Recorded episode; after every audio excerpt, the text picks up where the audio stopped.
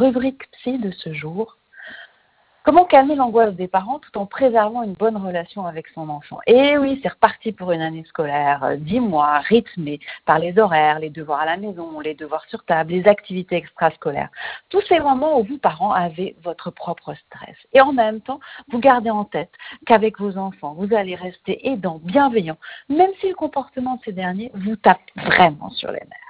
Le premier sujet de friction, en général, ce sont les devoirs à la maison. Avec cette fameuse ritournelle, va faire tes devoirs, as-tu fait tes devoirs Toutes les crispations que nous connaissons autour de ce sujet et qui, à force, peuvent abîmer la relation parent-enfant. Peu à peu, on va responsabiliser son enfant, lui dire dorénavant, je ne te parlerai plus de tes devoirs. Tu peux décider de faire tes devoirs ou pas.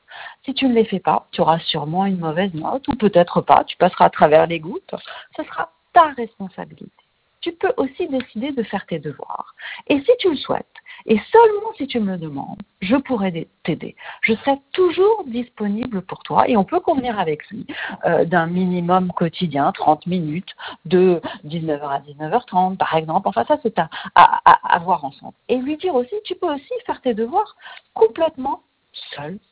Et ça aussi, c'est tout à fait possible.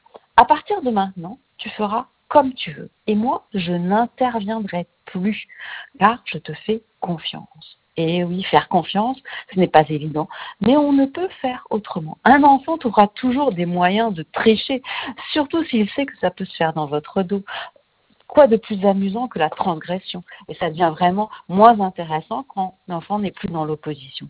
Confiance, maître mot de la relation. Belle année